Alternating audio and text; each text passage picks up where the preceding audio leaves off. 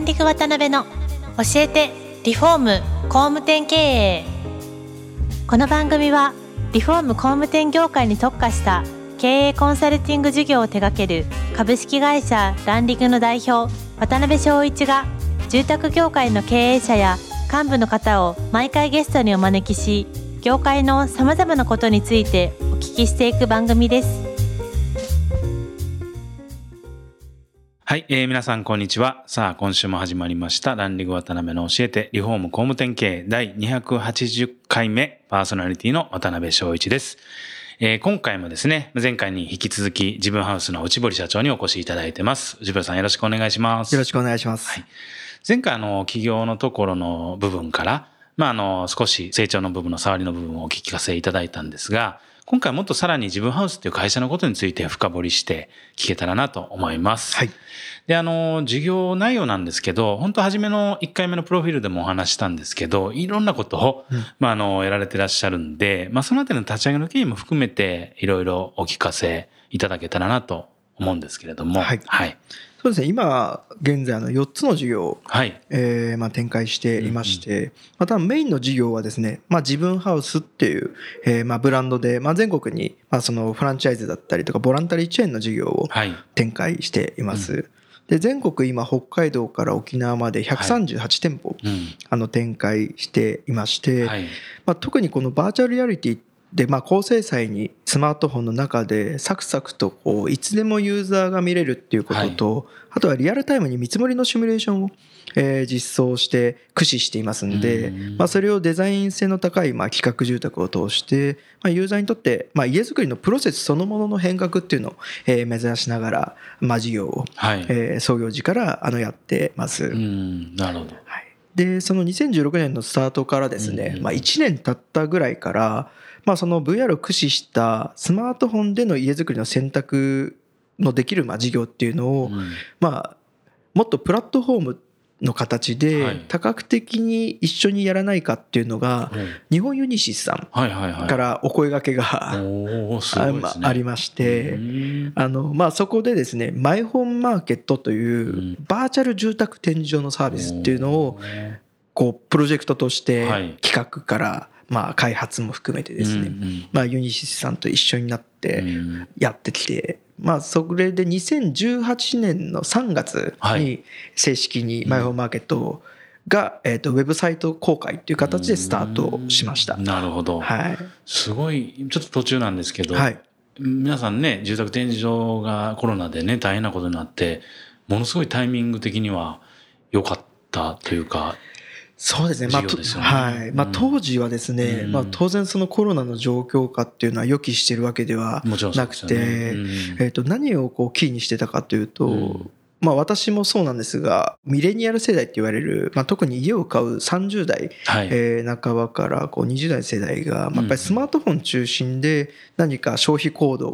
意思決定をするっていう、はい、まあそういった世代が家を買うってなった時に、やっぱりそのスマートフォンの中で比較検討したりっていうことが、まあできないことに対するこうストレスだったりとか、はい。あとは、共働きの世帯がやっぱ圧倒的にこう増えてきた中では、まあ物理的にまあ、ご夫婦が休みを合わせて、住宅天井に何回もこう足を運ぶっていうこと自体の、まあ、大変さみたいなもの、やっぱり住宅業界自体のその社会インフラと言われるこう住宅天井っていうビジネスモデルが、まあ、少しずつこう変革を余儀なく、あのされてきてるなっていうところに対してこう一つのこう、まあ、提案というか、うん。まあ、それがスマートフォンで比較検討がいつもできると。なるほど、なるほど。というのを目指しました。今何社ぐらい参画されてらっしゃるんですか？今11社ですね。はい。へなるほど。で、それが2つ目の授業で。はい。でその後ですね、はい、今度はあのマンションのデベロッパーさんから、はい。うん、まあ、うちも VR 作ってくれないかっていう、まあ、依頼が、はい。まあ、いくつか、あの入ってきまして、うんでそれがマンションのモデルルームだとやっぱりコストが非常にかかるので、まあ、そうではなくてこうマンションのモデルルームで建てられなかった例えば間取りのプランなんかを、まあ、VR の営業ツールとして、まあ、作ってほしいというところが相次いだので、まあ、そこでこう VR 制作の、まあ、事業そのものが、まあ、ニーズとして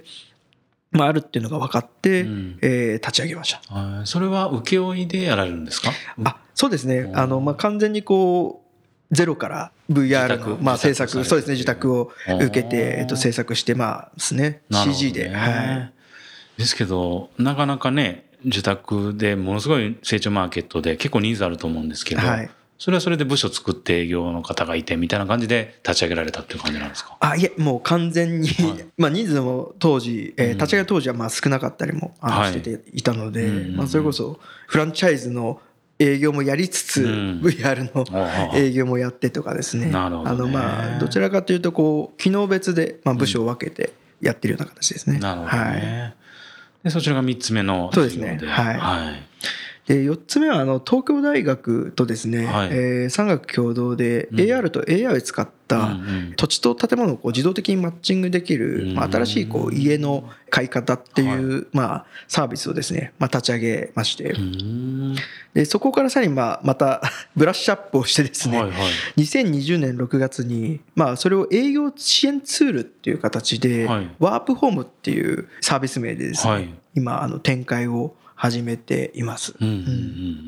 で、まあ、この辺りはですね結構天気はやっぱり日本ユニシスさんとこう共同事業を立ち上げた時に結構自分たちのスタンスがある種こうまとまっていったというか目指したい方向性が決まっていったことによってそういった他の業種だったりとかまあ、競合と言われる他社さんにも同じように VR だったりとか、ある種ノウハウをこう提供することに対する、まあ、自分たちの立ち位置みたいなものを決めましたね。うんなんかさっきおっしゃってたその東大との AR、AI 事業っていうのは具体的にそのどういうことができる仕組みなんですか？それっていうのは。そうですね。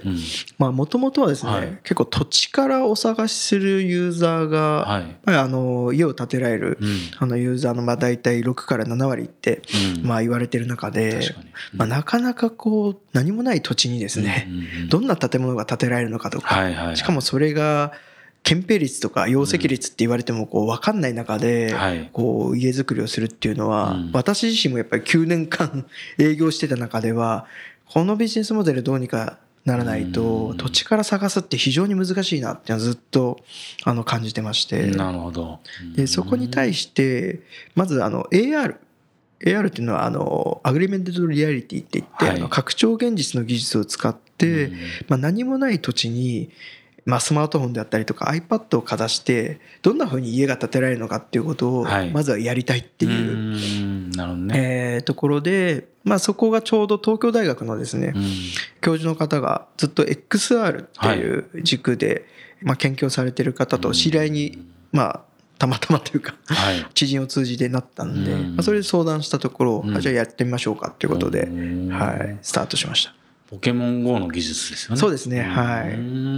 確かに、その、この土地にパッとかざして、はい、いろんなデータも総合的にこう、判断して何かが立つとか、そういう感じになるんですか？そうですね。あの、もう一つはやっぱり土地と建物が扁平率と容積率と、まあ、車線の制限っていう、まあ、建築基準法に加味したものだけがですね、まあ、立ち上がるっていうように、まあ、そのあたりもシステム化というか、それがいいですね。はい、そうなんです。はい。してですね。まあ、そこの制御を、まあ、一つ、ビジネスモデルの特許も出願して、今いるんですけれども。一般的な工務店さんとかも今では使える状態になってるんですか？なんかサービスとして。あ、そうですね。それが、はい今まではですね自分ハウスの加盟店さんだけが使えるツールとして、あの準備というか、あの用意してたんですけれども、まあ、そこからさらにそのワープホームっていうサービス名にして、はい、これがそのえ全国のあの工務店様でもあの使えるように今あのやってますね。なるほどね。うん、あそしたらもうすでにリリースされてらっしゃるわけなんですね。そうですね。はい。なるほど。とはそういう形で立ち上げられてこられて、はい、で、まあ、それぞれを今大きくされていかれてるっていう段階っていうことですかね。そうですね。はい。ですけどメインはそのボランタリーチェーン事業が今どこのメインになるですか、ね、そうですね。あの、これが、うん、まあ、あの、通常のその VR だけをこう制作する会社さんだったりとかと、まあ、違う点なのかなと思うのが、はい、あの、自分ハウスの、まあ、メインの事業である、まあ、自分ハウスっていうブランド自体のですね、はい、まあ、強みっていうのは結構営業支援力にあるよなっていうのをあの思っていまして、はい、まあ、この辺りはまあ、自分たちがこうスマートフォンでユーザー購入体験のですね、実際直接的なフィードバックをこう得ながらまたさらにそれの VR だったりとか AR の活用方法をブラッシュアップしてそれをまたさらにまあ違う工務店様だったりマンションデベロッパー様だったりとかにまあ提案するような形でこういう場面だったらこういう VR 使えますよとか。まあそういうようなところがまあできてきているのが、まあやっぱメインの事業をやってるからこそかなというふうに思ってますね。そういうこう仕組みを作って工務店さん。とかに提供されてるって意味で、はい、競合さんって出てきてるんですかそうですね。あまりあの、競合というよりはですね、はいまあ一緒にやるパートナーさんを見つけるような形では、今軸としては見てますね。なるほどね。はい。そうなんですね。もしかしたら VR の制作会社さんとかが、ある種こう競合に、まあ当たるかもしれないんですけれども。なるほど。たまにこう一緒にやったりもしたりするので、はい、なんかそこら辺すごい柔軟にやってられそうですね。そうですね。はい。なるほどね。ちょっとまあ今回3回目の最後でですね、まあいろいろざっと概要的な部分を理解できたんですが、はい、まあそれでもやっぱりこれだけはなんかこう経営において外せないみたいな、うん、まあ理念的な部分とか芯の部分とか、はい、まああのそういう大事にされてることみたいなのがあれば最後お聞きできたらなと思うんですけども。そうですね。はい。結構これは、えっと、私自身のまあ体験とかもあるんですけれども、えっと、一つはやっぱこう、社員とかですね、はい、あとはまあ社員の家族とかもそうですね、が、まあやっぱり大切にするっていうことが、まず第一かなっていうふうに、まあ考えていまして、はい、あの、例えば、家とかっていうのはある種こう暮らしをこう提供するような、あのまあ立場にあるので、まあ自分たち自身の暮らしを豊かにとか大切にできなくて、多分その先にいるお客様にはまあ、それを伝えきることはできないなっていうのはあるので、まあ、そのあたりは、あの非常に重要視してやってます。なるほどね。そういうのっていうのは社員さんも感じられてるんですかね？具体的にはあれですか？どういう部分で、うん、こう大事にしてるなっていう部分になるんですか？御社で。なんか具体的にやられてる取り組みとかってありますか？あそうですね、まあ、立ち上げ当初は本当にプロジェクト的な形で立ち上げたので、まあ、企業理念だとかそういったものもなくスタートしてきたんですけれども、まあ、途中でですね 結構やっぱりいろんな事業をこうある種多角化する中で、はい、逆に意思統一が図れなくなった時期がありまして何のためにやってんだっけみたいなことがあって忙しいけど軸がないみたいなところが、まあ、創業から3年ぐらいかなのタイミングで訪れたところがあってはい、でその時にミッションっていうのをしっかりと、まあ、自分たちでこう決めて。はい、でその軸をもとにこう自分たちがどうやったらよりこう自分たちらしい働き方とか暮らし方ができるんだろうっていうのをこう結構ディスカッションする場をあの定期的に設けるっていうのをまあ決めて今でも続いてるんですけれどもなるほどね。はいやってます。そういう意味での御社のそのプロセス出来上がった軸ってどんなものになるんですか、はい、なんか明文化されたりとかしてるんですか？はい。